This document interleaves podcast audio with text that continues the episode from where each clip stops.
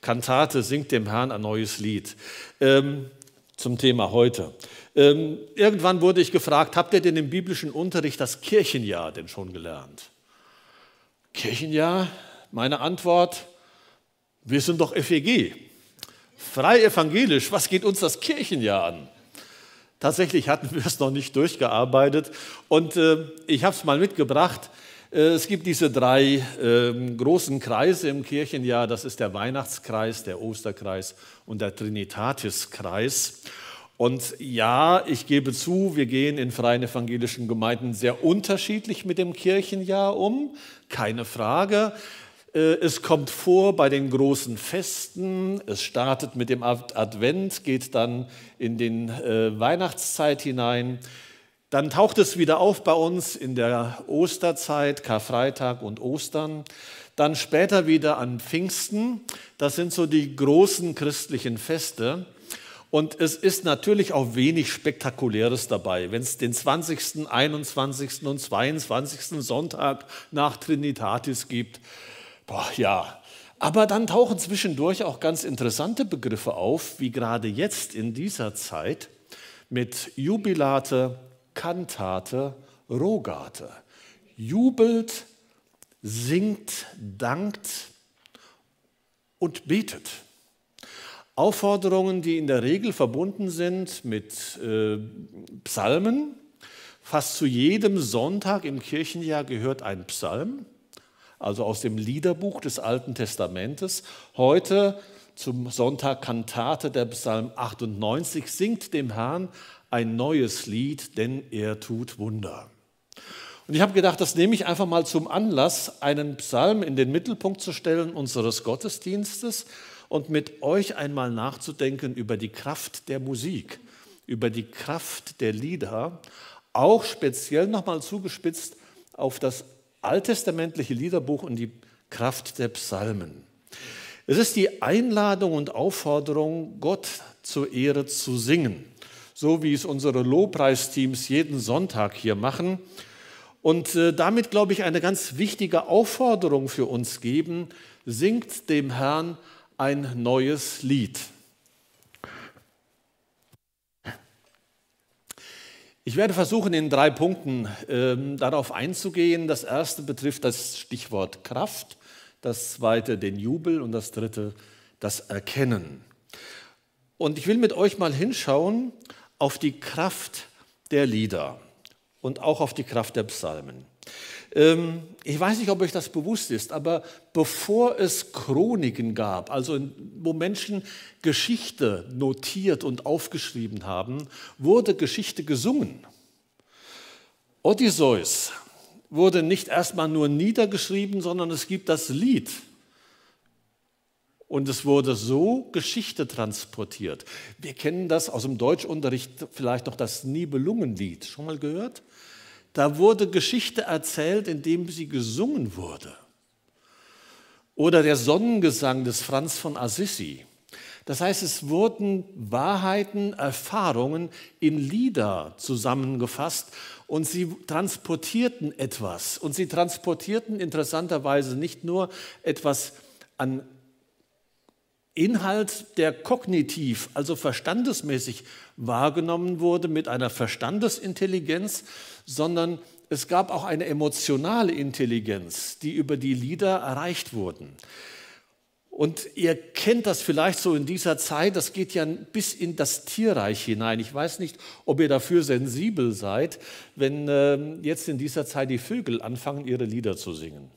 Ja, morgens das Rotschwänzchen schon relativ früh, um halb vier, vier geht das schon los. Dann stimmt die Amsel mit ein und dann könnt ihr so im Einzelnen mitverfolgen, wie die Natur, wie die Vögel anfangen, ihre Lieder zu singen. Und ich liebe es zu lauschen, ähm, ihnen zuzuhören. Und äh, bei uns äh, liebe ich die Amsel, das Rotkehlchen und die Mönchsgrasmücke. Die ist keine Mücke, sondern tatsächlich ein Vogel und ein herrlicher Gesang. Und wer am 1. Mai oder auch in diesen Tagen überhaupt am Main entlang geht, hat die Chance, die Nachtigall zu hören. Abenteuerlich. Wir waren am 1. Mai unterwegs, sind mit dem Rad Richtung Sommerhausen unterwegs gewesen, haben uns da auf die Bank gesetzt und haben der Nachtigall zugehört. Einfach wunderschön die Kraft der Lieder, weil sie etwas mit uns machen. Und schon im Alten Testament wird von, diesen, von dieser Kraft der Lieder etwas deutlich. Ähm, in 2. Mose 15 lesen wir, nachdem Gott Großes getan hat an seinem Volk, da nahm Mirjam, die Prophetin, Aarons Schwester, eine Pauke und rief, lasst uns dem Herrn singen, denn er hat eine herrliche Tat getan. Und dann wird Gottes große Tat besungen und das gilt als das erste Lied im Alten Testament, nachzulesen in 2. Mose 15. Und so zieht sich das durch die Geschichte Gottes mit seinem Volk bis heute hindurch. Der Kirchenvater Augustinus hat einmal gesagt, zumindest wird ihm das zugeschrieben, wer singt, betet doppelt. Und da wird, glaube ich, etwas sichtbar von dem, was ich vorhin angedeutet, angedeutet habe. Singen hat eben nicht nur etwas mit unserem Verstand zu tun, sondern dringt ganz tief in unser Leben hinein und gibt etwas wieder. Und viele Lieder, die wir singen, sind nichts anderes als Gebete, wenden sich an Gott. Und die Kraft der Lieder wurde auch in der Zeit der Reformation sichtbar. Und Lieder spielten in der Zeit der Reformation eine ganz wichtige Rolle. Martin Luther hat viele Lieder geschrieben und sie wurden ganz bewusst gesungen und sie trugen die Reformation von Ort zu Ort. Ein, es wird von einem Boten berichtet, der seinem Fürst die Nachricht bringt, die Protestanten sind in der Stadt. Und der Fürst soll gefragt haben, und singen sie noch? Die Antwort war ja. Und seine war, dann sind wir verloren. Da war etwas spürbar von der Kraft der Lieder. Und das waren nicht nur Lieder zur Ehre Gottes, das waren zum Teil auch Protestlieder, Kampflieder in Zeit der Reformation. Und manches Mal in der äh, Messe standen Leute auf und sangen protestantische, lutherische Lieder in der lateinischen Messe und protestierten auf diese Art und Weise gegen die Art der Gottesdienste, wo man nichts verstand und haben etwas rübergebracht von dem, was in ihrer Muttersprache ihnen wichtig war, nämlich das Evangelium zu hören und weiterzugeben. Und dann gab es im Mittelalter tatsächlich das Verbot, lutherische Lieder zu singen. Das führte dann zu merkwürdigen Plakaten an den Stadteingängen. Es ist verboten, lutherisch zu singen. Was man machte war, man hat da nicht gesungen, sondern gepfiffen. Das führte dann zu einer Plakataktion in manchen Städten, lutherisch pfeifen verboten. Vielleicht habt ihr von der Kraft der, der Lieder etwas gespürt in der Corona-Zeit. Ich kann mich noch erinnern, als es äh, in den Nachrichten äh, die Informationen gab, es gab Leute, die haben auf ihren Balkonen gestanden und gesungen. Und andere von ihren Balkonen haben mitgesungen. Singen gegen Hoffnungslosigkeit, singen gegen Einsamkeit. Manche haben im Internet per Zoom miteinander gesungen, ganz viele kleine Fensterchen und Monitore da auf seinem Monitor und man hat versucht, miteinander zu singen. Und da war etwas spürbar von der Kraft der Lieder. Ich war beeindruckt beim Ausbruch des Ukraine-Krieges und den äh, Bomben, die fielen, wie Musiker in der Ukraine sich mit ihren Instrumenten auf die Straße stellten und Musik gegen die Angst machten, während die Sirenen heulten und die Bomben einschlugen. Kraft der Lieder. Das hat mich sehr bewegt. Vielleicht kennst du das aus deinem eigenen Leben auch, Kraft der Lieder. Ähm, meine Frau und ich, wir teilen uns den Putzdienst in unserem Haus. Ich habe so die obere Etage, sie die untere. Und ich weiß nicht, wie es euch geht, ob ihr auch so gerne putzt wie ich. Ähm, wenn dann der Punkt da ist, dass es dran ist, dann sage ich zu meiner Frau, äh, leg die Ohren an, ich putze. Und dann mache ich alle Fenster zu, mache Musik an und drehe meine Boxen, die richtig gut sind, auf, dass wirklich äh, die Scheiben vibrieren. Ich bin gut versichert. Und, und dann bin ich emotional irgendwie anders drauf und es ist dann hinterher sauber. Ich habe geputzt. Also vielleicht kennt ihr so etwas, ja? Also motivierende Kraft der Lieder. Ähm, ich habe einige Instrumente lernen müssen. Das äh, war einmal Trompete und dann auch noch äh, Klavier. Allerdings hatten wir zu Hause so ein Tretklavier, ein Harmonium. Ich weiß nicht, ob ihr das kennt. Da musste man noch treten und dann hat der Blasebalg die Luft abgegeben in die verschiedenen Pfeifen hinein. Und meine Mutter sagte, ich kann deine Stimmung genau hören. Das Harmonium stand im ersten Stock, wie du gerade trittst. Und wenn ich nicht gut drauf war, dann wurde kräftig getreten. Aber die Musik hatte auch etwas Therapeutisches. Es hat mit mir etwas gemacht. Meistens ging ich, wenn es dann einigermaßen geklappt hat mit dem Üben, ein bisschen ruhiger und zufriedener heraus. Und diese therapeutische Wirkung der Lieder, die Kraft der Lieder, ist mittlerweile äh, wissenschaftlich untersucht, aber wir erleben sie schon im Alten Testament. Von Saul heißt es, dass er oft äh, richtig zornige, depressive Phasen hatte.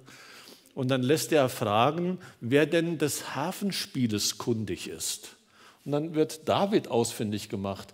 Und er spielt dann, und dann heißt es, und der böse Geist verließ Saul. Das heißt, seine Stimmung veränderte sich durch die Kraft der Lieder.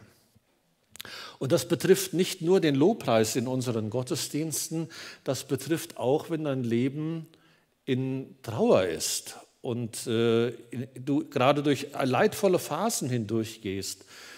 Gerade in solchen Phasen sind starke Lieder entstanden. Martin Luther nach dem Psalm 130, äh, wo es darum geht, in, aus der Not rufe ich Herr zu dir. Äh, wörtlich, Herr, aus tiefster Verzweiflung schreie ich zu dir. Psalm 130. Oder Dietrich Bonhoeffer, der im Dritten Reich dieses Lied geschrieben hat von guten Mächten, wunderbar geborgen. Das heute immer wieder gesungen wird, häufig zu Beerdigungen, da wo der Schmerz ganz tief empfunden wird, weil solche Lieder eine tragende Kraft haben, etwas in meinem Leben, auch in meinen Emotionen verändern. Und manchmal hilft es, solche alttestamentlichen Lieder, solche Psalmen, du hast es vorhin beschrieben, einfach mal zu lesen. Ich habe mir es zur Gewohnheit gemacht, seit einiger Zeit lese ich jeden Morgen einen Psalm.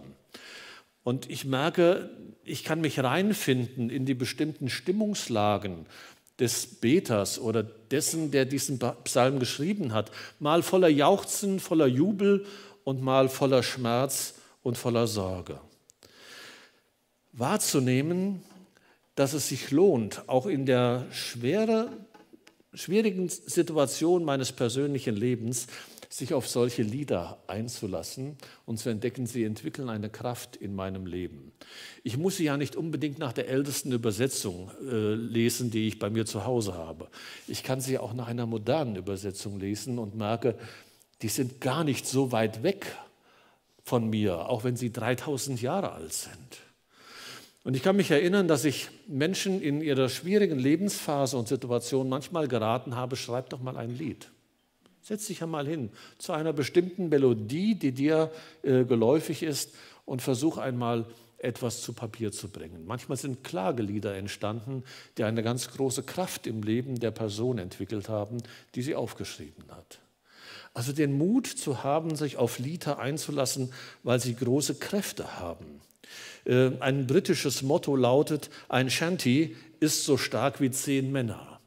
Und deshalb sind, sind die in der Regel auch so blow, boys, blow. Ne? Also ähm, da wird so ein bisschen von dieser Kraft äh, bis in den Text hinein sichtbar.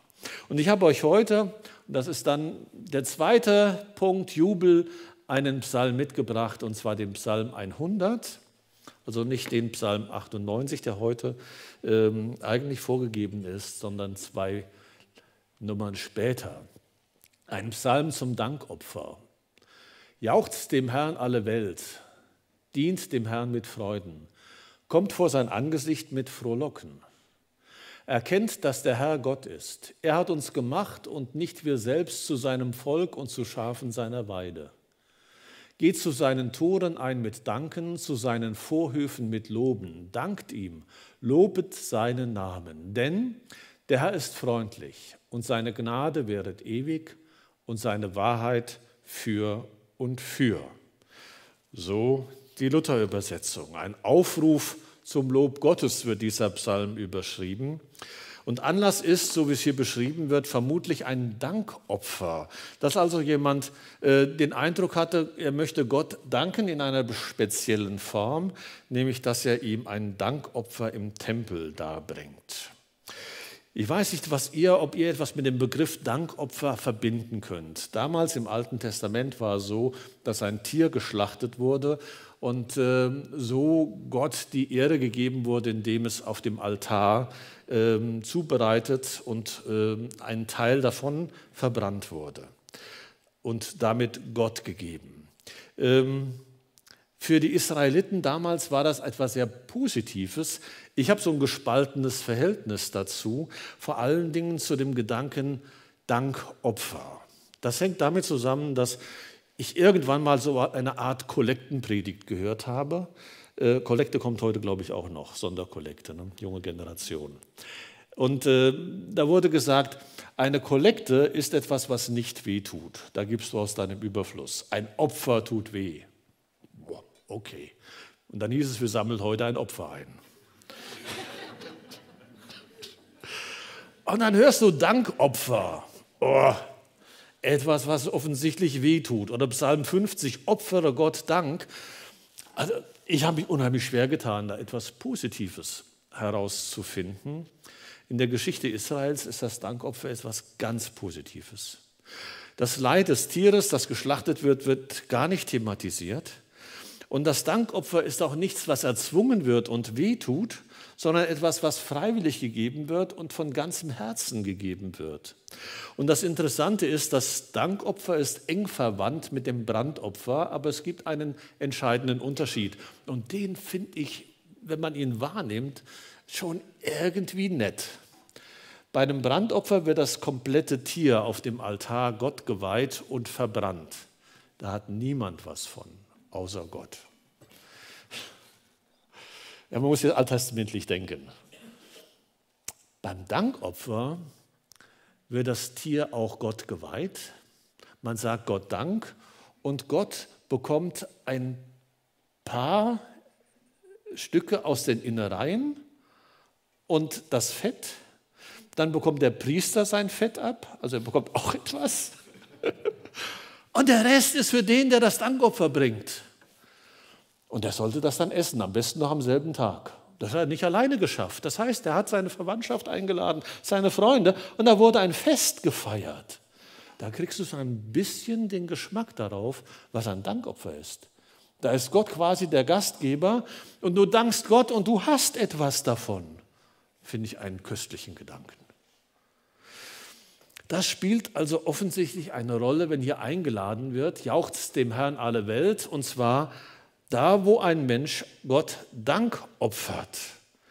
Und auch hier nochmal so diese, diese schöne Formulierung, jauchzt dem Herrn alle Welt. Also jubelt Gott zu. Da ist tatsächlich nicht nur die schönen Lieder gemeint, die wir hier miteinander singen. Das Englische hat das schön übersetzt. Make a joyful noise. Mach fröhlichen Krach. Da sind jetzt auch die Nichtsänger mit dabei. Ja, also wer sagt, aus Singen ist so gar nicht meins. Also da geht es um den Jubel, der sich nicht an Noten und Texten richtet, sondern ein Ausdruck der Freude und des Jubels ist. Wir erleben das schon mal auf dem Spielplatz nebenan. Da gibt es so eine Seilrutsche. Und wenn Kinder zum ersten Mal diese Seilrutsche runterrutschen, dann gibt es zwei Schreie. Einmal den Panikschrei äh, und zum anderen den, den Schrei voller Jubel. Das ist echt cool. Und dann äh, endet das auch nicht. Dann wird das vier, fünf, beim Panikschrei endet das. Aber wenn, wenn der Jubelschrei kommt, das, das, wird immer, das ist so schön für die Kinder. Und manchmal setzen sich die Eltern drauf. Da geht es dann auch mit dem Panik und Jubelschrei weiter. Ähm, Aber das ist damit gemeint. Man könnte es auch vergleichen, glaube ich, mit dem Jubel im Stadion, wenn deine Mannschaft das Tor schießt. Und das im Gottesdienst. Ist jetzt nicht so ganz meins. Aber so ist es gedacht. Ähm, der, der hebräische Begriff meint sogar, wenn der König seinem Volk erscheint und das ihm zujubelt. Das ist dieser Jubel. Ich weiß nicht, ob ihr gestern die Krönung von Charles III. mitbekommen habt. Ähm, entweder in den Nachrichten oder ihr habt tatsächlich wie gebannt vor dem Bildschirm gesessen und die, die Zeremonie verfolgt. Aber die Anhänger dieser Monarchie haben gejubelt. Das ist der Gedanke dahinter. Jubelt Gott zu, die Einladung, ihm zuzujubeln. Und dabei seinen, seiner Freude und seinen Emotionen freien Lauf lassen. Sich nicht kontrollieren, sage ich mal. Ich weiß, äh, ist nicht meins. Äh, ich muss noch ein paar Workshops und Seminare besuchen, bis äh, ich da ein bisschen weiterkomme. Aber ich finde, es hat natürlich seine schönen Seiten. Denn ich mag mir nicht vorstellen, wie Gottesdienste aussehen, in denen wir nicht singen. Und in denen es keinen Dank gibt. Ich weiß nicht, ob ihr euch das ausmalen könnt oder wollt. Denn es macht einen Unterschied, ob eine Kultur des Dankens da ist und des Jubels auch Gott gegenüber oder nicht. Unsere Kultur, unser Miteinander, unsere Gottesdienste verändern sich durch Dank, durch Lieder, durch Musik und die Stimmung ändert sich. Und ich behaupte sogar, du änderst dich. Ich ändere mich, wenn Lieder gesungen werden, wenn Gott zugejubelt wird. Es macht, glaube ich, einen großen Unterschied, ob du mit einem notorischen Nörgler befreundet bist oder mit einem dankbaren Menschen. Und ich habe mit manchen gesprochen, die in, in Seniorenzentren ähm, ihren Dienst tun. Und sie sagen mir immer, es gibt Menschen, die sind schwer zu pflegen, weil die meckern nur rum. Und dann gibt es andere, die sind für alles, was du tust, dankbar. Und das verändert etwas in der Stimmung, in der Kommunikation und auch im Miteinander. Ich glaube, Lieder, Dankbarkeit verändert etwas. Einige von euch wissen, dass ich, äh, ja, Reinhard May-Fan ist vielleicht ein bisschen viel gesagt, aber bleiben wir mal dabei bin. Und er hat ein interessantes Lied geschrieben, 1988, also schon auch ein bisschen älter, ähm, wo es darum geht, dass er Menschen also das Bedürfnis hat, Menschen zu danken. Und das hat etwas mit ihm gemacht und ihn verändert. Ich habe euch das mal in Textform mitgebracht. Ich, der den Hut vor keinem zieht, vor keinem Herrn niederkniet und dessen Nacken nicht lernt, sich zu neigen. Ich komme, weil ich dir sagen will, jetzt kommt die Veränderung.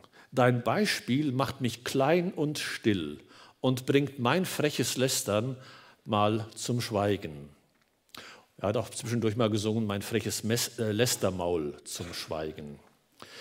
Und dann singt er, hab Dank für deine Zeit, hab Dank für deine Freundlichkeit, für die Arbeit deiner Hände, für den Mut, der Widerstände überwindet und alle Engstirnigkeit, hab Dank für deine Zeit.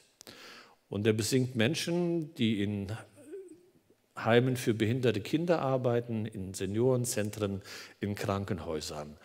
Und das macht etwas mit ihm. Er verändert sich. Das Beispiel, das er wahrnimmt und für das er danken will, macht ihn klein und still und bringt sein Lästermaul zum Schweigen. Dankbarkeit verändert unser Leben. Gott zuzujubeln macht etwas mit uns. Ich habe vor kurzem eine Sendung gesehen über Tokio und ähm, die Journalistin, die von Tokio berichtete, war eingeladen zu einem Mittagessen oder zu einem Abendessen. Und da wurde ihr beschrieben, dass es zur Kultur in Japan gehört, sich nach dem Essen zu bedanken. Für diejenigen oder bei derjenigen Person, die das Essen zubereitet hat. Ähm, meine Frau und ich machen das seit etwa 30, 35 Jahren, dass wir, wenn wir gegessen haben, dem anderen sagen, danke, gut war es. Es macht etwas mit der Kultur, wenn du nicht einfach nur löffelst und dann aufstehst und den Teller in die Spülmaschine steckst oder ob du nochmal innehältst und sagst, danke, gut war's. Vielleicht fällt euch ein anderer Satz ein, der besser zu euch passt. Aber es verändert tatsächlich unser Miteinander. Und interessant ist, dass dieser Zusatz da ist, jubelt dem Herrn zu alle Welt. Das macht deutlich, Israel möchte nicht Gottesdienste in so einer frommen Blase feiern, sondern die Welt soll sozusagen zuschauen. Jeder Mensch, auch die, die keine Beziehung zu Gott haben, sind eingeladen, mit zu jubeln. Und selbst wenn sie Worte nicht mitsingen können, aber diesen Freudenschrei, da können sie gerne mit einstimmen. Sie sind also eingeladen in diesen Jubel Gottes.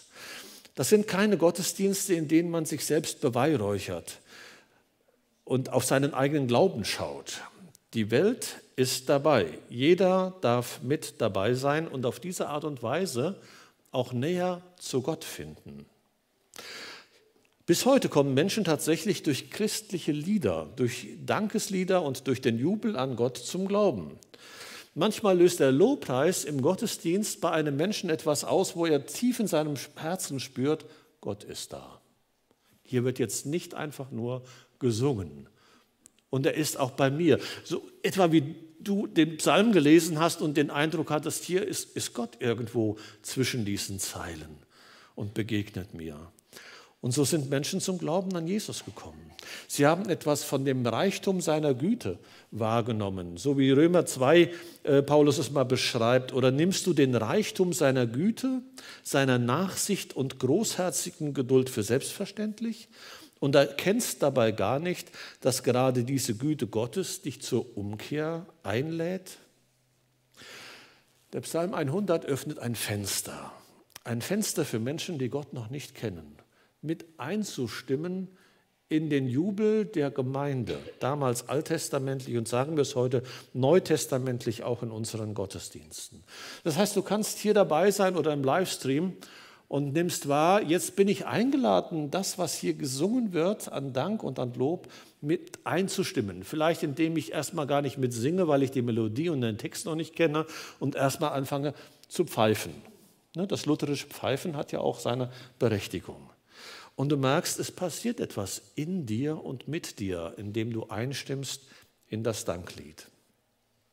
Und vielleicht lässt du dich einladen, auch nachher, wenn wir das Abendmahl miteinander feiern und Gott miteinander die Ehre geben, sagen, ich lasse mich auf das, was hier geschieht, ein. Denn es ist nicht nur, dass hier gesungen wird und Abendmahl gefeiert, sondern hier ist Gott gegenwärtig und begegnet mir und lädt mich ein, ihm zu vertrauen. Und wen entdeckst du dann? Denn darum geht es ja, erkennt, dass der Herr Gott ist. Was entdeckst du denn, wenn du dich einlässt auf das Lob Gottes? Was entdeckst du denn, wenn du Gott näher kommst? Und das finde ich überhaupt einen interessanten Gedanken, dass man Gott über das Lob und über das Jauchzen näher kommen kann. Ich komme aus einer Tradition, in der war es so, dass man sagte, du kommst Gott nahe durch äh, Buße in der Form, dass du Sünden erkennst und ähm, zerknirscht bist, Reue zeigst und dann zum Glauben findest an Gott. So bin ich zum Glauben gekommen. Und das war okay so, das ist gut so, wenn ein solcher Weg passiert. Und mancher von euch wird diesen Weg gegangen sein. Aber ich habe auch erlebt, wie Menschen über den Dank, über den Lobpreis zu Gott gefunden haben und entdeckt haben, er ist voller Güte und Barmherzigkeit und nimmt mich mit hinein. Gott hat uns erwählt, heißt es hier, und nicht wir selbst und uns gemacht zum Volk seiner Weide, also zu Schafen seiner, seiner Herde. Da ist das alttestamentliche Gottesvolk damals mit gemeint gewesen Heute sprechen wir von der neutestamentlichen Gemeinde, also von Menschen, die zum Glauben an Jesus Christus gefunden haben. Und es erinnert an den Ausspruch Jesu, der sagt, nicht ihr habt mich erwählt, sondern ich habe euch erwählt. Und das ist eine gute Nachricht für Menschen, die es hören, äh, auch wenn es vielleicht auf den ersten Blick nicht so klingt. Ähm, ich weiß nicht, wer von euch in Sport eine Niete war. Aber es gab immer mal wieder solche Sportlehrerinnen und Sportlehrer, die sagten, wir spielen jetzt irgendwelche Handball, Völkerball, sonst irgendwelche Spiele. Und es wurden zwei ausgewählt, die durften sich die Mannschaften zusammenstellen.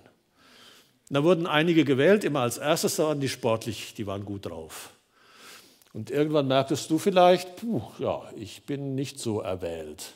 Und am Ende hieß es, nee, den oder die, die können wir nicht gebrauchen, die sollen wir auf die Bank zum Auswechseln. Wenn, wenn, wenn du sowas erlebt hast, dann ist Erwählung ist, ist ein Problem. Aber im Volk Israel war das nicht in dieser Form gedacht, sondern das Volk Israel war von Gott erwählt, damit durch dieses Volk alle anderen Segen empfangen. Und die Botschaft war, ich habe euch nicht erwählt, weil ihr so gut gewesen seid, sondern ich habe euch erwählt, weil ich euch liebe. Und die Völker um Israel herum hatten andere Götter und andere Götter, Gott, äh, Götzenbilder. Denn für sie war es so, dass sie die Götter gnädig stimmen mussten. Sie mussten etwas tun, damit sie sie freundlich anschauten. Und hier lernen sie einen Gott kennen, bei dem das keine Rolle spielt, der dich so annimmt, wie du bist. Und das erleben Menschen und deshalb kommen sie in Strömen zu Jesus weil Jesus so gelebt hat. Er hat Menschen eingeladen und sie sind gekommen, so wie sie waren. Und er hat nicht gesagt, boah, jetzt nimm erstmal die Hand aus der Tasche und putz dir mal die Nase und dann können wir mal miteinander reden. So wie sie waren, kamen sie und erlebten Freundlichkeit, Güte, Barmherzigkeit bei Jesus. Das ist die gute Nachricht, um die es geht. Gott hat uns erwählt und nicht wir selbst. Wir haben etwas erlebt von der Freundlichkeit Gottes, der uns annimmt, so wie wir sind. Und was wir eben dann bei Gott entdecken, sind diese Charaktereigenschaften. Freundlichkeit heißt es, Gnade und Wahrheit. Wobei der Begriff Wahrheit, ich gehe jetzt noch mal kurz zurück, ich hoffe, ich finde den Psalm. So, da sind wir. Ähm, die letzte Strophe, da heißt es, denn der Herr ist freundlich und seine Gnade währet ewig und seine Wahrheit für und für.